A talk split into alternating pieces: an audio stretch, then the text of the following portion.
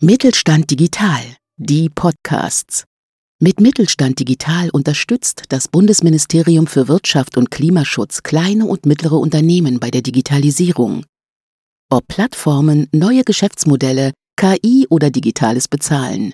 Wir machen Digitalisierung begreifbar.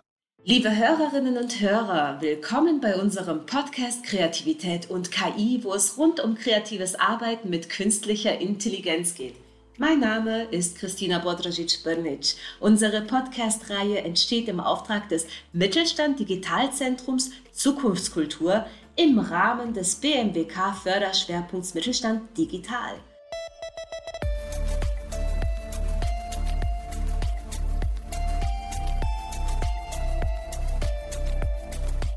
Heute begrüße ich Professor Dr. Björn Zwingmann der Business School Berlin. Willkommen. Hallo. Professor Zwingmann ist sowohl Diplompsychologe als auch Psychoanalytiker. Er promovierte mit einer Untersuchung zum morphologischen Kunstcoaching bei Professor Dr. Herbert Fitzek. Seit 2016 arbeitet er in seiner Praxis in Köln und seit 2018 hält er die Professur für Medienpsychologie an der BSP Business School Berlin. Deshalb passt es auch, dass er heute mit mir über das natürlich Künstliche in der hybriden Intelligenz spricht. Professor Zwingmann, ich habe ja drei Boxen, um mit meiner virtuellen Assistentin zu kommunizieren. So eine Alexa. Mhm. Ich stelle ihr Fragen und manchmal bedanke ich mich sogar bei ihr. Für mich ist das absolut normal, ne, weil ich seit 2016 künstliche Intelligenz in Boxen verwende. Wenn ich aber Besuch bekomme, ist das für viele Menschen doch noch eine verwunderliche Sache. Manche Leute ertragen es nicht mal, dass diese künstliche Stimme mit okay antwortet. Was passiert da bei mir und was passiert bei der Person, die damit gar nicht klarkommt? Ja, ich würde sagen, die Boxen sollen natürlich eine Illusion von Menschlichkeit erwecken. Das ist ja der Sinn der Sache, dass sie mit solchen, mit einer menschlichen Stimme sprechen und ihnen antworten und dass das gewissermaßen natürlich ist oder wirken soll.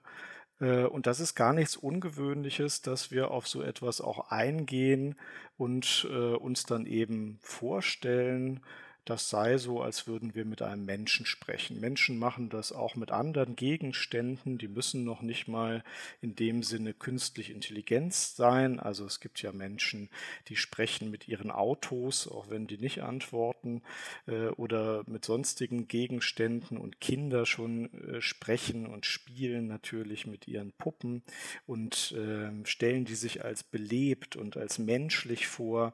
Das ist also letztlich ein Spiel. Wir tun so, als ob. Aber das kann jetzt natürlich sein, dass ein Besucher oder eine Besucherin bei Ihnen zu Hause äh, das anders sieht und dieses Spiel nicht gerne mitspielen möchte und sich da eher so ein bisschen äh, unangenehm berührt fühlt und dass ihr oder ihm das dann unheimlich vorkommt, weil sie vielleicht nicht mehr genau unterscheiden kann, was ist denn jetzt hier eigentlich belebt und was ist ein unbelebter Gegenstand. Das ist ja auch ein ganz klassisches Motiv, zum Beispiel in der unheimlichen Literatur. Wir kennen das von E.T.A. Hoffmanns Sandmann, wo es die Puppe Olympia gibt, wo sich also herausstellt, dass da ein junges Mädchen in Wahrheit ein Automat ist und ähm, da hat Herbert Fitzek zum Beispiel in unserer Veröffentlichung auch drüber geschrieben. Also das ist so ein klassischer Moment, wo Menschen etwas unheimlich werden kann, wenn sie nicht mehr sicher sind und das nicht mehr spielerisch erleben, ob da etwas belebt oder unbelebt ist. Und ich könnte mir vorstellen, das ist vielleicht bei Ihren Besucherinnen manchmal so. Wunderbar, jetzt verstehe ich es. Na, vielleicht dann mit einem echten Roboter kann ich den Effekt verbessern. ja, oder es wird noch unheimlicher, das könnte auch sein. Oder das, ja. ähm, dann war es nicht in den 1980ern so, dass man damit begann, menschliches Denken und Handeln mit computerähnlichen Begriffen zu bestücken. Na, dabei wurde unser Gehirn zu einer Festplatte, geistige Funktionen wurden zu einer Art Software. Äh, darin gibt es Wirren um interne Prozesse und Protokolle. Die Zeiten haben sich geändert, doch wir verwenden immer noch viele solche Vergleiche. Sehen Sie hierin eine Gefahr, wenn sich der Mensch mit der Maschine so vergleicht? Und wenn ja, welche? Ja, also Sie sprechen natürlich von der sogenannten Computermetapher des menschlichen Geistes, die ähm, sehr beherrschend geworden ist, gerade auch dadurch, dass die Maschinen, nämlich eben die Computer, ähm, wie Sie sagen, vor allen Dingen seit den 80ern ist das sehr im Bewusstsein der allgemeinen Bevölkerung gewesen, immer besser darin wurden, menschliche Funktionen zu übernehmen, also zum Beispiel vor allen Dingen zu rechnen.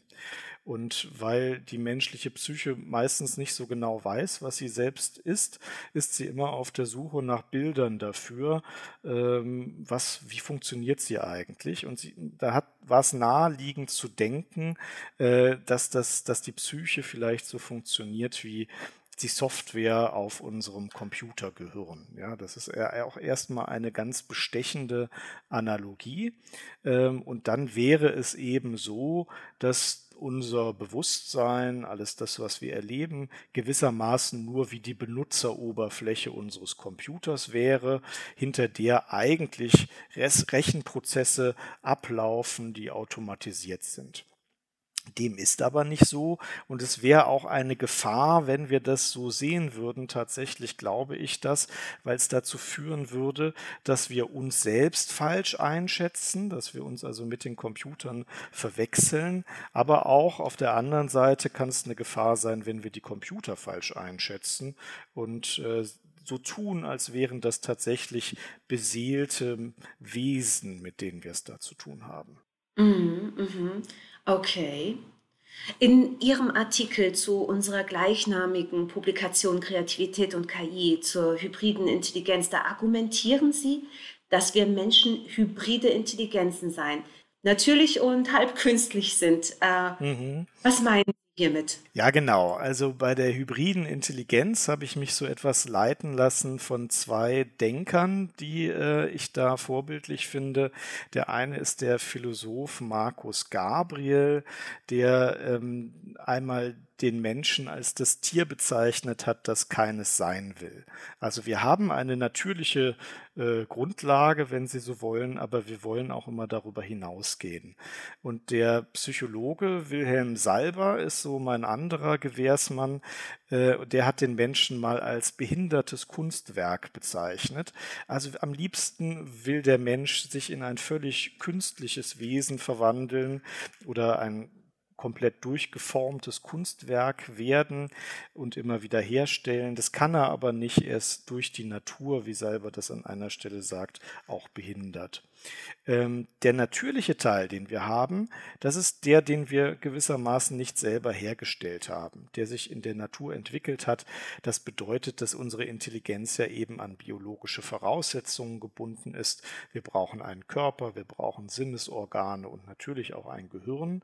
Wir sind also Tiere äh, und damit auch intelligente Tiere. Aber es ist eben so, dass man sagen kann, diese biologische Ausstattung, die wir heute haben, der Homo sapiens, die besteht eigentlich schon seit mindestens, man ist sich da nicht ganz einig, circa 150.000 Jahren. Aber Dennoch ist es so, dass die menschlichen Wesen vor 150.000 Jahren mitnichten auch nur ein Bruchteil von dem konnten, was heute jedes Schulkind kann. Also so gesehen ist heute schon jedes Schulkind intelligenter als damals ein früher Mensch. Und wie kommt das? Das kommt durch unsere Kultur. Das ist gewissermaßen der künstliche Teil unserer Intelligenz. Ähm, mhm. Wir haben in unseren Kulturen Denkwerkzeuge entwickelt, Symbole, äh, Sprache, bis hin zu eben auch technischen äh, Errungenschaften wie auch Computern, die ein Teil dieser künstlichen Intelligenz geworden sind, die wir selber sind. Deswegen nenne ich das eine hybride Intelligenz, also zum Teil natürlich, zum Teil künstlich. Mhm, okay, verstehe. Es geht also immer auch um Entwicklung. Ah. Ähm, um zum Thema künstliche Intelligenz zurückzukommen. Ne? Wir sind ja zum Glück jetzt keine äh, Computer Und Computer sind auch nicht so intelligent wie wir, behaupte ich mal. Worin liegen denn die größten Unterschiede zwischen dem Funktionieren meines Gehirns und dem Aufbau eines Algorithmus? Ja, also zunächst mal ist vielleicht wichtig festzuhalten, dass der das Gehirn nicht das gleiche ist wie unser Geist. Also wir können das Gehirn natürlich äh, naturwissenschaftlich betrachten, aber dann haben wir eigentlich immer noch nicht verstanden, was die Psyche oder was die Seele ist. Klar ist, wir brauchen ein Gehirn, um eine Psyche zu haben, aber es ist nicht das gleiche. Wenn wir das Gehirn erstmal naturwissenschaftlich betrachten, dann stellen wir fest, das sind chemische und elektrische Prozesse, die da ablaufen, eigentlich eine Signalübertragung Übertragung und deswegen war ja auch die Analogie zum Computer erstmal so reizvoll, weil es da ja auch um elektrische Signalübertragung geht. Aber der Unterschied ist schon mal der auch, dass das Gehirn zum Beispiel auch biologisch ist, der Computer nicht. Das Gehirn hat sich entwickelt und zwar zusammen mit unserem Körper und den ganzen Menschen, die da gelebt haben und den Tieren, die vorher einmal gelebt haben. Der Computer wurde hergestellt und zwar zu einem völlig ganz eindeutigen Zweck, meistens der, um zu rechnen. Und allgemein kann man deswegen sagen, unsere Psyche ist etwas völlig anderes als ein Computerprogramm. Ähm, das ist nicht nur einfach eine Benutzeroberfläche, die wir erleben, sondern darin spielen sich seelische Prozesse ab. Und das sind sinnhafte, gestalthafte Zusammenhänge. Wir begehen Handlungen, wir erleben Dinge, wir können kreativ sein, wir haben Gefühle. Und die Gefühle sind nicht einfach nur Programme, sondern die Gefühle zeigen uns, in was für Zusammenhängen wir gerade stecken und wie sich das anfühlt, in diesen Zusammenhängen zu sein. Und das Ganze hat eine Eigenlogik.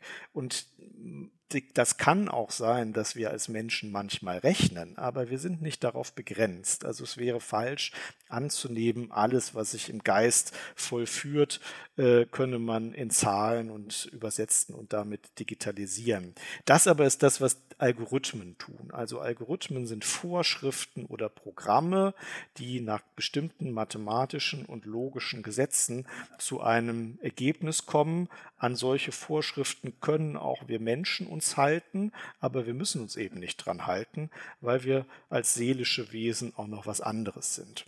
Mhm, okay, also verstehe ich hieraus, es gibt eigentlich keinen Grund zur Sorge, aber Sorge machen sich ja doch viele Menschen, ne, dass sie eventuell von den Maschinen, sage ich jetzt mal allgemein, ersetzt werden könnten. Das ist irgendwie auch nichts Neues, ne? denn seit der industriellen Revolution ist das Realität, dass neue Berufe alte ablösen und ein System möchte sich ja auch immer selbst verbessern. Aber es führt, also die Implementation von künstlicher Intelligenz in Betrieben führt ja auch immer mehr äh, zu Abneigung in der Mitarbeiterschaft eines Betriebs. Ne? Es gibt eine äh, Angst vor, ja, vor künstlicher Intelligenz generell, eine Angst vor Technik und es kommt zu einer ablehnenden Haltung. Und was könnten, was würden Sie jetzt Unternehmern und Unternehmerinnen raten, wie sie mit dieser Angst in der Belegschaft umgehen können?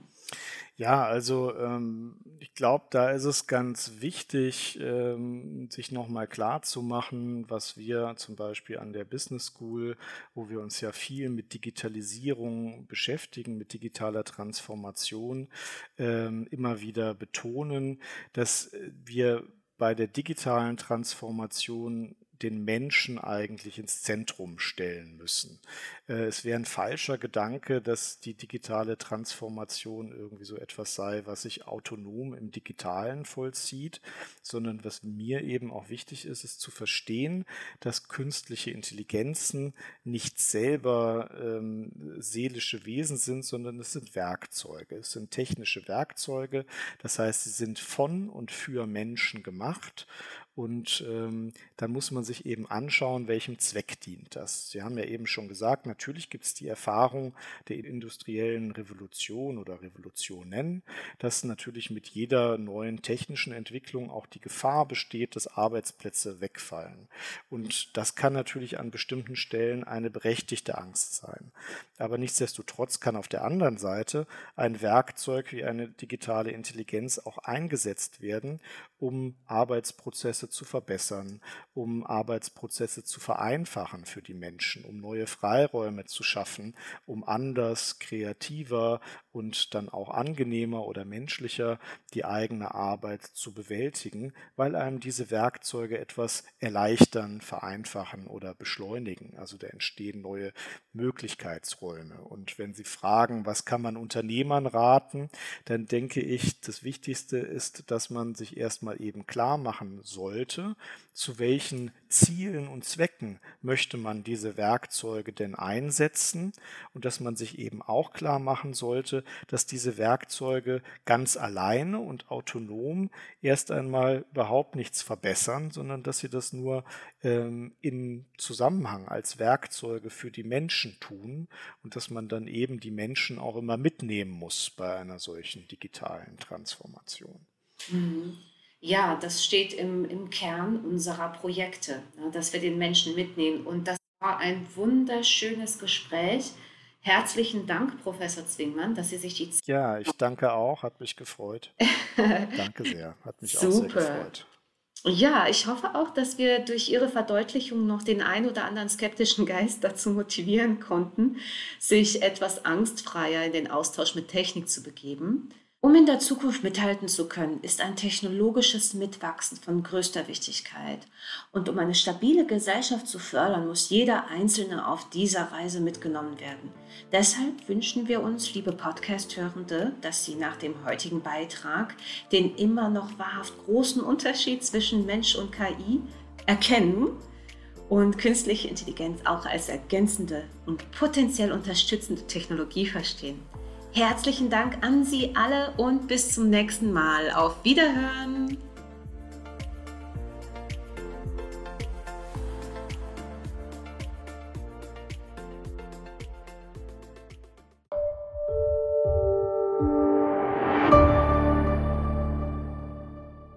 Sie hörten eine Folge der Mittelstand Digital Podcasts. Mit Mittelstand Digital unterstützt das Bundesministerium für Wirtschaft und Klimaschutz kleine und mittlere Unternehmen bei der Digitalisierung.